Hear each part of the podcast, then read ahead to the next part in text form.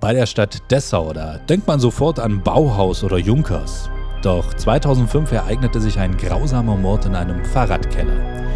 Heute soll es um diesen sogenannten Kellermord gehen. Einer Mischung aus Kaltblütigkeit, Verdeckungstat und kriminalistischer Kleinarbeit. Mein Name ist Stefan W. Westphal und ihr hört den Podcast Verbrechen in Mitteldeutschland.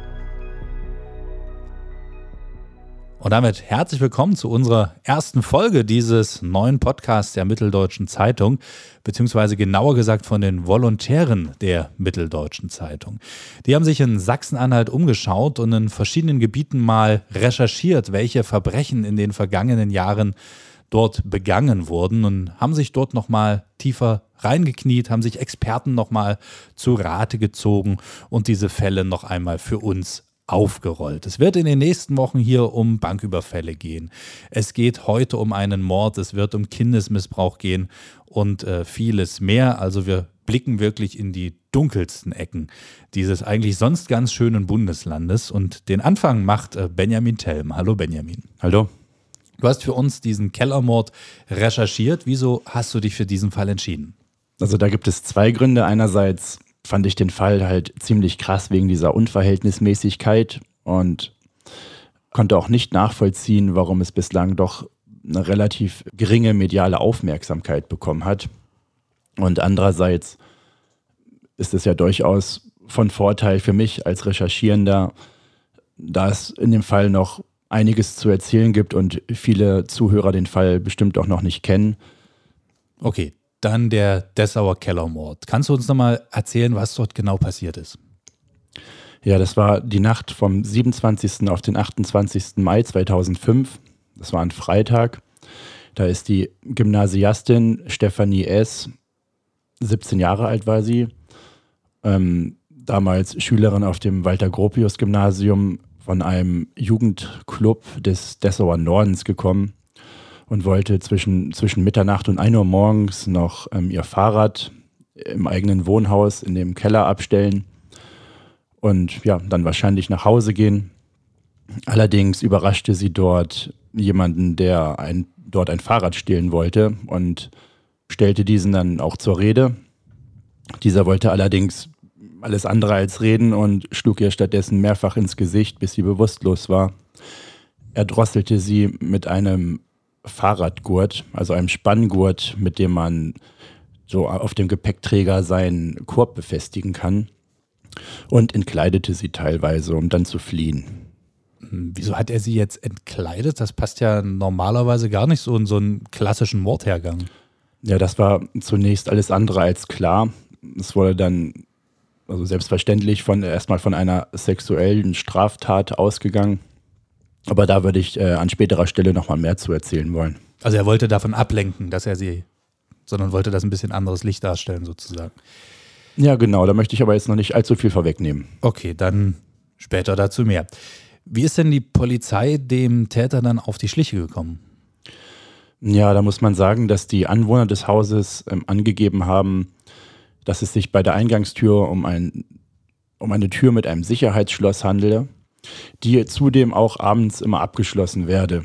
Und die zweite Tür, durch die man durch, äh, durchgehen muss, ist halt auch eine Stahltür, die von alleine ins Schloss fällt, insofern man jetzt keinen äh, Keil dort reinpackt und das Zufallen verhindert. Und die Polizei hat halt ansonsten keinerlei Einbruchsspuren gefunden.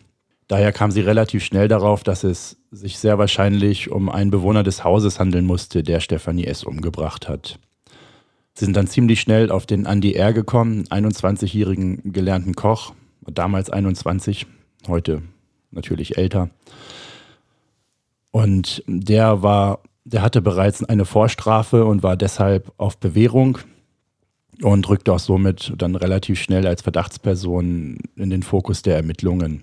Im, Im, Rahmen dieser Ermittlungen eben wurde auch 100 Meter entfernt von der Wohnung quasi drapiert auf einem Stromkasten der Rucksack von Stefanie S. gefunden. Verdächtigerweise an einer Stelle, der nicht auf dem Nachhauseweg der Schülerin lag.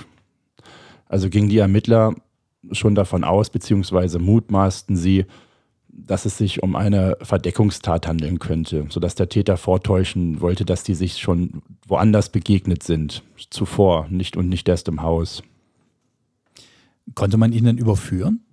Ja, alles in allem haben, haben diese Indizien erstmal ausgereicht, um ihn in Sicherheitsverwahrung zu nehmen. So, die, die, die Entnahme von, die Suche nach DNA-Spuren, ähm, beziehungsweise deren Auswertung führte zwar zu keinem richtigen Ergebnis, aber später wurden allerdings noch ein Fingerabdruck gefunden, der dann ähm, als Beweis galt. Und zudem Blut, das entfernt wurde in der Wohnung des Täters. Hat er denn die Tat gestanden? Zunächst hat er gesagt, dass er die Tat weder verneinen könnte noch bejahen könnte, weil er meinte, unter so starkem Drogen- und Alkoholeinfluss gewesen zu sein, dass er sich halt an den Abend nicht mehr erinnern hätte können. Und dazu kam halt, das war halt sein Argument dafür, dass er auch motorisch gar nicht in der Lage gewesen wäre, diesen Fahrradgurt, der irgendwie an den Korb dran, Korb dran gewickelt war und an dem Gepäckträger hätte gar nicht äh, herausfädeln können. Später dann allerdings äh, konfrontiert mit dem Fund des Fingerabdrucks und des Bluts im Zimmer, hat er zumindest zugegeben, in dem Keller gewesen zu sein aber allerdings nur, um die Leiche zu entkleiden und somit eine falsche Fährte zu legen, da er sich, so wie er sagt, ähm, schon denken konnte, dass die Polizei ihn als erstes in, Verdacht nehmen würde. Warum war sich das Gericht denn dann so sicher, dass er trotzdem im vollen Bewusstsein gehandelt hat und dass es also gar nicht so auf Drogen und Alkohol geschoben werden kann?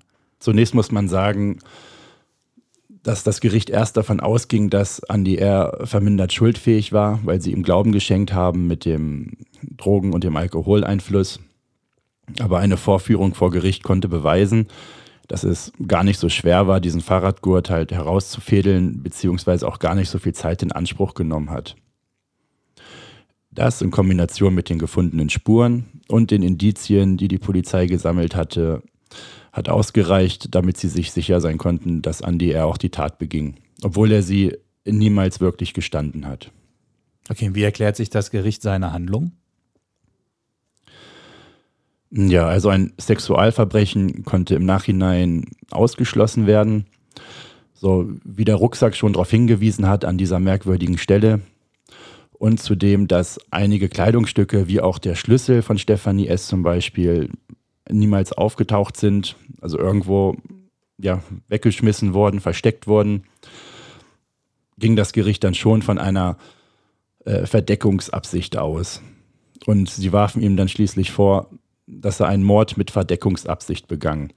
Denn Andy R., der auf Bewährung war, wollte nicht riskieren, dass seine Bewährungsstrafe ausgesetzt wird, wenn Stephanie S. sich an die Polizei wenden würde. Zu was wurde er verurteilt? Er bekam lebenslänglich.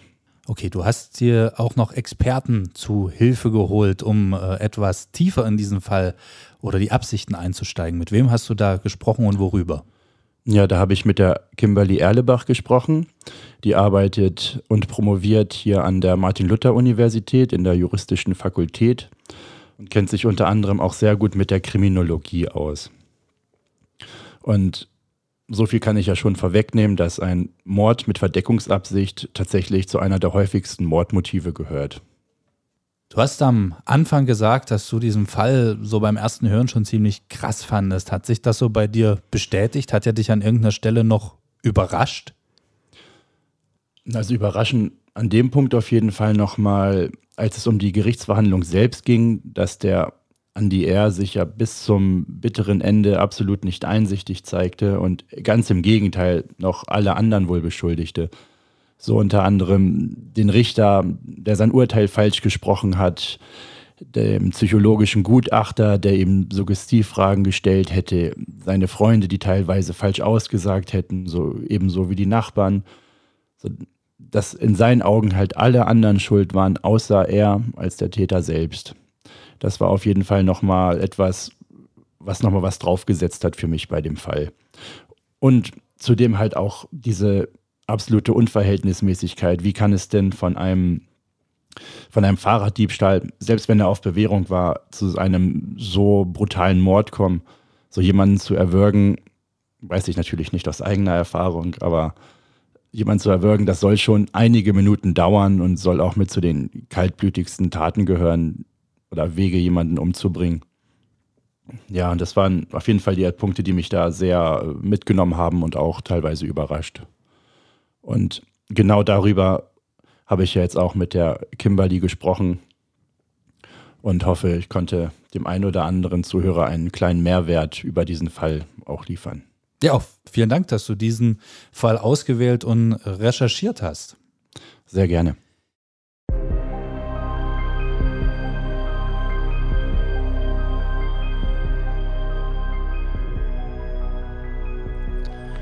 Ich sitze jetzt hier bei Kimberly Erlebach im Büro, die sich dazu bereit erklärt hat, als Expertin mit mir über den Dessauer Kellermord zu sprechen. Kimberly ist 29 und seit 2017 wissenschaftliche Mitarbeiterin und Doktorandin an der Juristischen Fakultät der Martin-Luther-Universität in Halle. Tätig ist sie am Lehrstuhl für Strafrecht, Kriminologie, Jugendstrafrecht und Strafvollzug. Hallo und danke, dass du dir Zeit genommen hast. Hallo, vielen Dank. Jetzt habe ich dich zwar schon ganz knapp vorgestellt, aber sag doch noch mal, was genau sind denn deine Fachgebiete? Äh, ja, ich beschäftige mich äh, hauptsächlich mit der Berufs- und Unternehmenskriminologie und hier dann mit äh, compliance-rechtlichen Aspekten, Hinweisgebersystemen und äh, gehe so ein bisschen der Frage nach, wie können Wirtschaftsstraftaten vorgebeugt werden und wie können sie aufgedeckt werden. Und äh, durch die Tätigkeit jetzt hier am Lehrstuhl habe ich natürlich noch einige Berührungspunkte mit der allgemeinen Kriminologie und äh, dem Jugendstrafrecht. Und davon werden wir heute bestimmt profitieren. Das ist richtig. Hast du denn schon mal von einem ähnlichen Fall gehört? Äh, ja, also mir sind ähnliche Fälle bekannt. Aktuell wird äh, in Berlin gerade ein Fall verhandelt von einem 33-Jährigen, der äh, wegen versuchten Mordes unter anderem angeklagt ist, weil er eine Hotelmitarbeiterin mit einem Messer attackiert und ja, schwer verletzt hat, als sie ihn äh, im, in den Hotelräumlichkeiten auf der Suche nach Wertgegenständen äh, entdeckt hat. Ich meine, das ist jetzt natürlich ein Fall, der ist jetzt noch nicht abgeurteilt, das steht jetzt noch nicht fest. Das ist jetzt nur der ermittelte Sachverhalt, aber in anderen abgeurteilten Fällen äh, ist diese Fallkonstellation, in denen dann TäterInnen, die bei einem Diebstahl von Zeugen oder Zeuginnen erwischt wurden äh, und diese dann töten oder zumindest versuchen zu töten, um ihre Tat dann zu verdecken, äh, kein, kein Einzelfall. Wie kann denn ein Mensch auf die Idee kommen, das kleinere Übel mittels eines größeren vermeiden zu können? Ja, das ist eine spannende Frage. Äh, wenn wir es jetzt ein bisschen auf den konkreten Fall beziehen, also geht es ja im Prinzip um die Frage, warum Menschen andere Menschen töten, äh, beziehungsweise dann eben einen Mord begehen, der zwingend dann mit lebenslanger Freiheitsstrafe dann auch geahndet wird, um damit jetzt hier, wie in dem Fall, äh, einen Diebstahl zu verdecken oder eben, dass man nicht dann wegen Diebstahls bestraft wird. Und äh, ja, dann ist grundsätzlich erstmal, wenn wir es von einer strafrechtlichen Perspektive betrachten, das äh, Mordmerkmal der Verdeckungsabsicht einschlägig. Also das Mordmerkmal der Verdeckungsabsicht ist ein äh, sehr häufiges Mordmerkmal. Und also es ist kein Einzelfall, dass mit der Begehung eines Mordes versucht wird oder eben dann, wenn die Tat dann vollendet ist, dass dann eben man mit dem Mord eine leichtere Tat verdeckt hat. Und wie dann das Mordmerkmal schon sagt, wird der Mord dann hauptsächlich begangen, um eben die Tat den Diebstahl hier in dem Fall zu verdecken. Und für die Entscheidung können dann eben unterschiedliche Motive einschlägig sein. Aber auch in so einer Unverhältnismäßigkeit. Nein, das ist äh, für uns jetzt erstmal unverhältnismäßig. Aber wenn man sich jetzt die Situation vorstellt, in der der Täter ist oder grundsätzlich bei so Taten handelt es sich ja um situative Taten. Und jetzt in unserer oder in unserem Fall, in dem Fall, den wir jetzt behandeln, der Andi R. war vorbestraft und bereits auch zu einer Bewährungsstrafe verurteilt. Das heißt, ihm hätte dann, wenn Stephanie R. den Diebstahl zur Anzeige gebracht hätte, nicht nur eben eine Anzeige und eine Verurteilung wegen des Diebstahls gedroht, sondern äh, seine Bewährungsstrafe, da wäre die Bewährung dann auch ausgesetzt worden. Das heißt, er hätte dann auch wegen der Vortat dann ins Gefängnis gemusst und da die Strafe verbüßen müssen. Und äh, das war dann erstmal das größere Übel für Andy R. in dem Moment vermutlich, was ihn dann dazu bewegt hat, die Tat zu begehen, damit er eben nicht ins Gefängnis muss und das Übel für ihn quasi, also Übel jetzt in Anführungsstrichen, das da abwenden kann. Und weil in dem Moment vermutlich keine große äh, Abwägung über die verschiedenen Handlungsalternativen stattfindet und jetzt auch nicht groß über die Konsequenzen im Vorfeld nachgedacht wird, und äh, im Nachhinein, also im Nachgang zu der Tat, hat er dann ja auch noch die Tat versucht zu verdecken, indem er es äh, aussehen lassen hat wie ein äh, Sexualverbrechen, um damit ja auch dann nicht entdeckt zu werden. Und ich meine, das ist natürlich strafrechtlich, wie gesagt, Mord aus Verdeckungsabsicht ist kein seltenes Delikt. Auch kriminologisch ist es durchaus erklärbar, weil es eben so ist, dass schwere Strafen und schwere Strafandrohungen nicht abschrecken.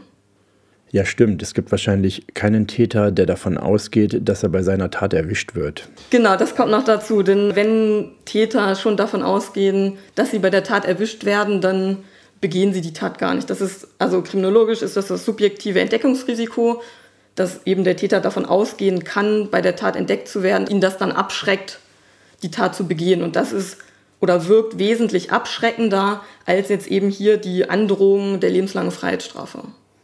Mal generell gefragt, wer ist denn zu einem Mord fähig? Ja, grundsätzlich haben erstmal viele Menschen eine gewisse Hemmschwelle, die verhindert, dass andere Men also die andere Menschen töten. Und ähm, wir haben auch gewisse Moralvorstellungen und Werte, die uns eben auch davon abhalten oder uns sagen, es ist falsch, andere Menschen zu töten. Und äh, jetzt überrascht die Antwort vielleicht ein bisschen, weil es in bestimmten Situationen und unter bestimmten Umständen durchaus sein kann, dass viele Menschen in der Lage sind, andere Menschen zu töten oder eben auch dazu gebracht werden können, andere Menschen zu töten. Das ist jetzt ein historisches Beispiel in der äh, Zeit der, des Nationalsozialismus. Wenn man jetzt zum Beispiel die Ärzte, die im Konzentrationslager arbeiten, sich vorstellt, die dann eben auch zu den grausamsten Taten gebracht wurden, unter anderem eben auch dann zu ja, Massenmorden, die es ja dann letztendlich waren, und die vorher als unbescholtene Bürger oder als unbescholtene Ärzte ihr äh, gut bürgerliches Leben geführt haben. Was wäre denn eine beispielhafte Situation, die einen dazu bringen könnte, einen Mord zu begehen? Äh, da gibt es äh, viele Beispiele. Also es gibt ja nicht den einen Mord, sondern es gibt viele verschiedene Motive für den Mord und dementsprechend gibt es auch viele verschiedene Faktoren. Also die wichtigsten Faktoren, wo es sich so ein bisschen entscheidet, ob man zu einem Gewalttäter werden kann. Also ich rede jetzt von Gewalttaten oder Gewalttätern und nicht so sehr von, von Mördern, weil quasi der Mord und Totschlag in den Gewalttaten umfasst ist und die kriminologische Forschung sich so ein bisschen auf die Gewalttaten insgesamt bezieht. Das, das nur kurz zur Begriffsklärung. Ja, ganz wichtig ist die Sozialisation. Also wie ist ein Mensch aufgewachsen? Hat äh, der Mensch in seiner frühen Kindheit Gewalterfahrung gemacht? Wurde er misshandelt? Wurde er vernachlässigt? Oder hat er auch gelernt, dass Gewalt eben eine adäquate Verhaltensweise ist, um Konflikte zu lösen oder Konflikten zu begegnen? Und das sind dann zum Beispiel Faktoren, die es wahrscheinlicher machen, dass man dann später in Situationen, denen man dann zwangsläufig im Laufe seines Lebens begegnet, dann eher dazu neigt, dann vielleicht in der Situation auch Gewalt anzuwenden. Also willst du damit sagen, dass quasi seine Familie und Freunde daran schuld sind?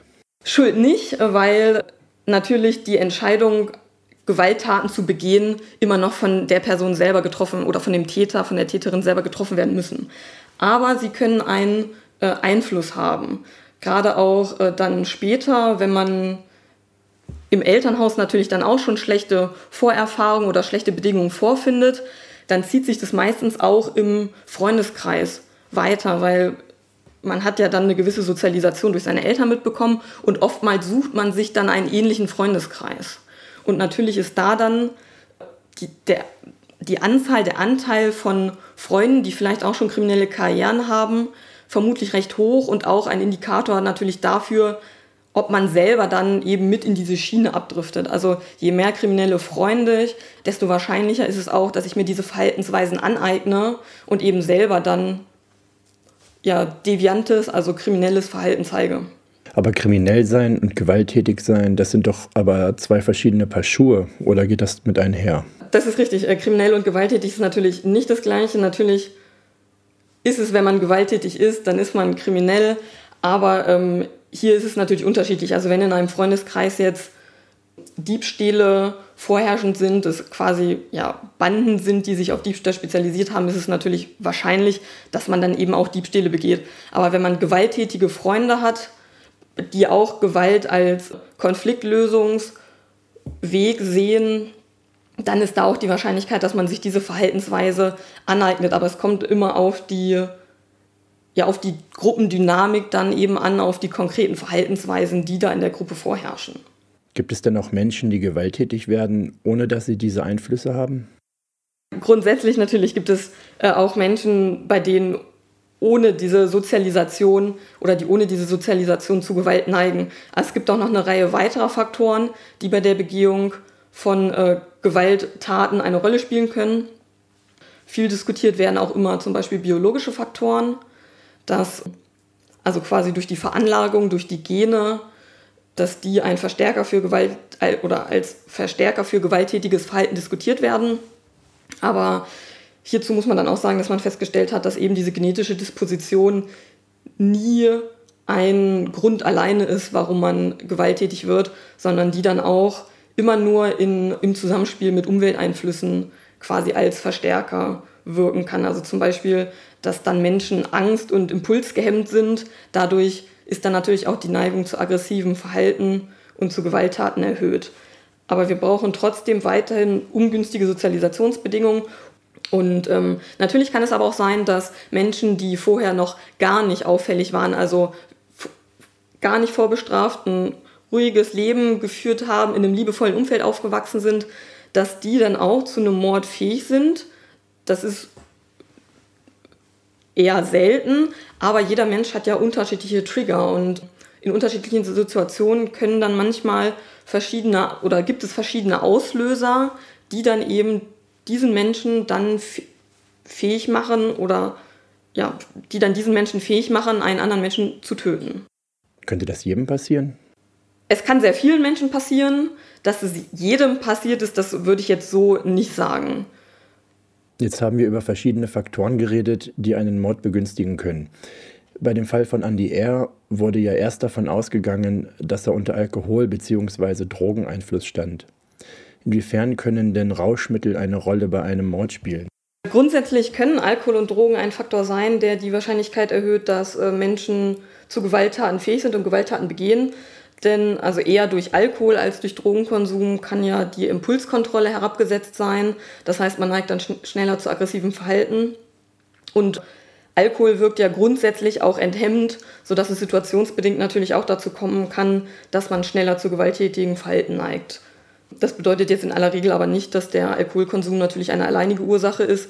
Auch hier brauchen wir dann wieder den situationsbedingten Auslöser, der dann eben ja die Reaktion mit Gewalt auf diese Situation zu reagieren auslöst. Genau, eine russische Studie hat zum Beispiel herausgefunden, dass Tötungsdelikte, die aus einer Streitsituation heraus begangen sind, häufiger unter Alkoholkonsum stattfanden als andere Tötungsdelikte. In unserem Fall zum Beispiel, ich meine, wie du schon gesagt hattest, in dem vorliegenden Fall wurde das ja jetzt auch nicht äh, vom Gericht dann als erwiesen angesehen, dass hier der Drogen- oder Alkoholkonsum eine Rolle gespielt hat. Aber bei Tötung zur Verdeckung von anderen Straftaten ist es auch weniger häufig, dass die unter Alkoholkonsum begangen werden. Welche Faktoren können denn bei der Begehung von schweren Verbrechen wie Mord noch eine Rolle spielen? Äh, ja, wir hatten äh, eben ja schon diese, über die Sozialisation gesprochen und über äh, biologische Faktoren, also die Veranlagung. Und es kann auch sein, dass psychologische oder psychopathologische Faktoren bei der Begehung von Gewalttaten eine Rolle spielen.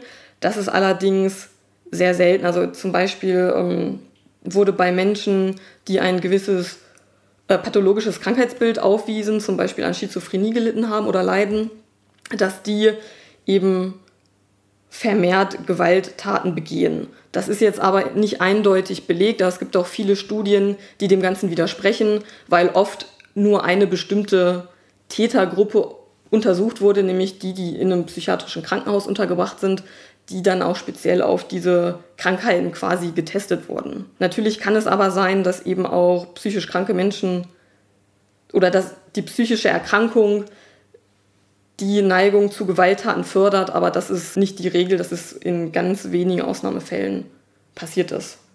Und was sind denn so typische Gründe für Mord? Menschen werden umgebracht, um andere Taten zu verdecken. Da haben wir ja gerade drüber gesprochen. Dann gibt es wahrscheinlich Mord aus Hass, also emotionsgetriebene Taten. Gibt es denn noch weitere Gründe? Genau, also es gibt äh, verschiedene Mordmerkmale, weil grundsätzlich haben wir natürlich erstmal die Tötung eines Menschen, die äh, strafrechtlich dann de der Totschlag ist. Und um das Ganze dann zu einem Mord zu qualifizieren, braucht es Mordmerkmale. Und das Gesetz kennt neun Mordmerkmale. Die Verdeckungsabsicht, über die wir sprechen, die auch in unserem Fall hier einschlägig ist, ist ein Mordmerkmal. Dann gibt es noch das Mordmerkmal, dass Menschen, andere Menschen töten, um eine andere Straftat zu ermöglichen. Das ist dann zum Beispiel, ja, nehmen wir auch wieder einen Diebstahl oder es soll eingebrochen werden in eine Lagerhalle, die durch einen Wachmann gesichert wird.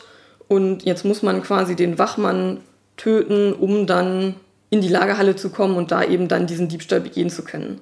Das wäre dann quasi so ein bisschen der anders gelagerte, der umgedreht, der, Geg ja, der gegenteilige Aspekt quasi zu der Verdeckungsabsicht.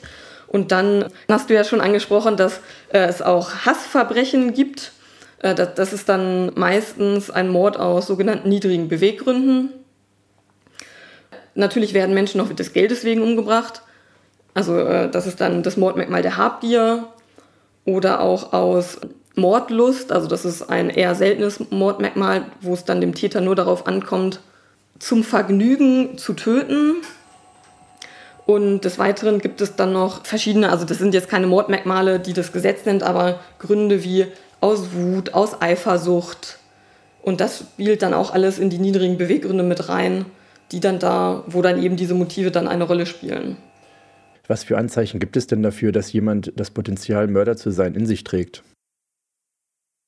Ja, wir haben ja eben schon über die vielen verschiedenen Motive gesprochen, die es gibt oder aus denen dann äh, Menschen getötet werden. Und so vielfältig wie diese Motive sind, können dann auch die Anzeichen sein. Also zum einen können das Anzeichen sein, dass die Person nicht in der Lage ist, Mitgefühl zu zeigen oder eben keine Empathie hat.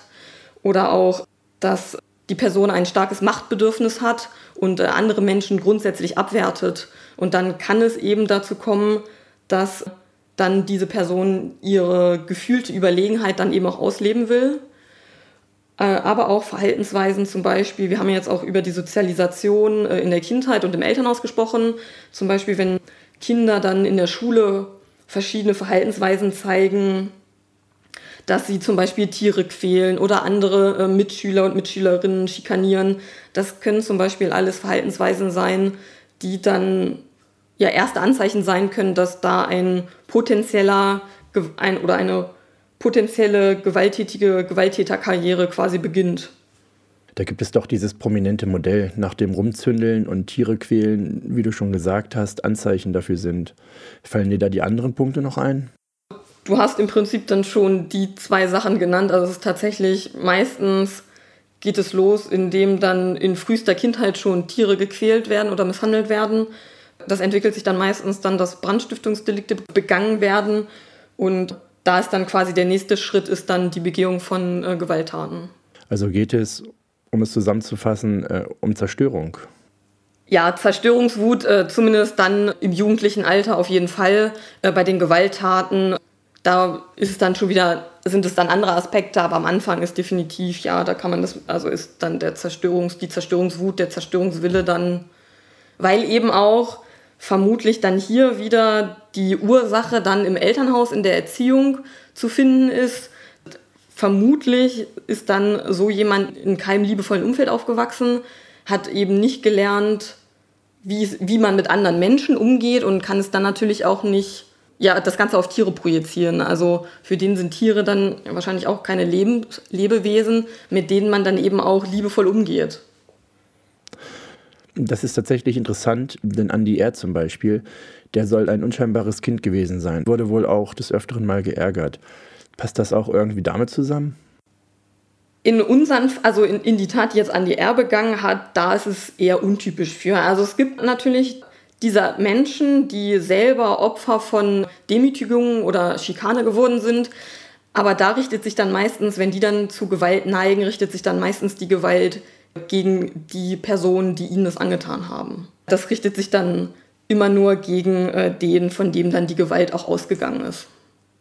Wie erklärt sich denn dann seine Mordtat? Grundsätzlich bleibt uns da dann erstmal nur der Blick auf die Verurteilung. Also er wurde hier ja dann wegen Mordes aus Verdeckungsabsicht verurteilt. Und jetzt können wir nur mutmaßen, aber dass das auf jeden Fall das, das Hauptmotiv seiner Tat war, dass er eben diese Tat, den Diebstahl verdecken wollte. Ob er jetzt vorher schon zu Gewalt geneigt hat oder eben auch, also ich meine, das ist jetzt bei Menschen, die dann vorher gelernt haben, dass Konflikte mit Gewalt gelöst werden können, da würde man dann natürlich sagen, ist es in so einem Konfliktfall in Anführungsstrichen dann äh, gelerntes Verhalten, was dann da äh, abgerufen wird. Das wissen wir jetzt bei Andy R. nicht. Was ist deine Einschätzung? Kam Andy R. bereits als potenzieller Mörder in den Keller oder wurde er erst in diesem Moment dazu, als er die Tat begangen? Ja, also meine Einschätzung ist, ich meine, grundsätzlich kann man erstmal sagen, was im Kopf davon an die R vorgegangen ist. Das kann natürlich keiner jetzt sagen. Meine Einschätzung ist, äh, als er dann von äh, Stefanie S. entdeckt wurde, dass er da dann erst den Entschluss gefasst hat, die Zeugin seiner Tat zu töten, damit er eben, damit der Diebstahl nicht entdeckt wird. Und es ist ja auch noch eine zeitliche Spanne. Also er hat sie erst niedergeschlagen und dann war sie bewusstlos. Ob sie dann das Bewusstsein wiedererlangt hat, wissen wir, glaube ich, nicht. Und hat sie dann auf jeden Fall mit einem Fahrradgurt erdrosselt. Meine Einschätzung, oder es kann durchaus sein, ich kann mir gut vorstellen, dass das Niederschlagen der Zeugin auch noch im Affekt passiert ist und quasi die Entscheidung, die Zeugin dann zu töten, damit sie ihn dann nicht des Diebstahls anzeigt oder dann auch eben dann der Körperverletzung, die er ja da dann in dem Moment begangen hat, dass er da dann quasi die Entscheidung getroffen hat, die Zeugin seiner Tat und auch die einzige Zeugin seiner Tat zu töten. Aber wie gesagt, das ist ja auch eine Situation, also wir dürfen uns das jetzt nicht so vorstellen, oder vermutlich war es nicht so, dass er jetzt da lange in dem Keller war und lange Zeit hatte, über diese Entscheidung nachzudenken. Also es ist vermutlich ja eher ein situativer Kontext geworden, in dem er dann schnell eine Entscheidung getroffen hat, ohne jetzt auch groß, so würde ich das einschätzen, über die Konsequenzen nachzudenken und auch Handlungsalternativen. Aber wahrscheinlich hatte er schon Zeit zum Nachdenken, während er den Fahrradgurt da rausfriemelte. Das soll wohl einige Zeit in Anspruch genommen haben. So sah es auch das Gericht. Das kann sein, aber man muss auch bedenken, dass wenn wir jetzt, wovon wir ausgehen dürfen, dass es sich hier bei Andy R. nicht um einen eiskalten Killer handelt. Diese Situation, in der äh, Andy R. sich befand, das war eine äh, emotionale Ausnahmesituation. Also wir wissen ja alle, wie das ist, wenn man in emotional aufgeladenen Situationen sich befindet, dass man da dann nicht unbedingt mehr klare Gedanken fassen kann. Und wenn wir uns das Ganze jetzt in so einer Situation vorstellen, wo gerade jemand einen Menschen niedergeschlagen hat und bei einem Fahrraddiebstahl erwischt wurde, dann handelt sich das, glaube ich, oder meine ich, um eine sehr große emotionale Ausnahmesituation und auch eine sehr emotionale und psychische Belastung, dass da dann vermutlich wenig Zeit und Raum für rationale Gedanken ist. Alles klar. Vielen Dank für das interessante Interview. Dankeschön. Wir hören uns in der nächsten Woche wieder beim Podcast Verbrechen in Mitteldeutschland, dem Projekt der Volontäre der Mitteldeutschen Zeitung.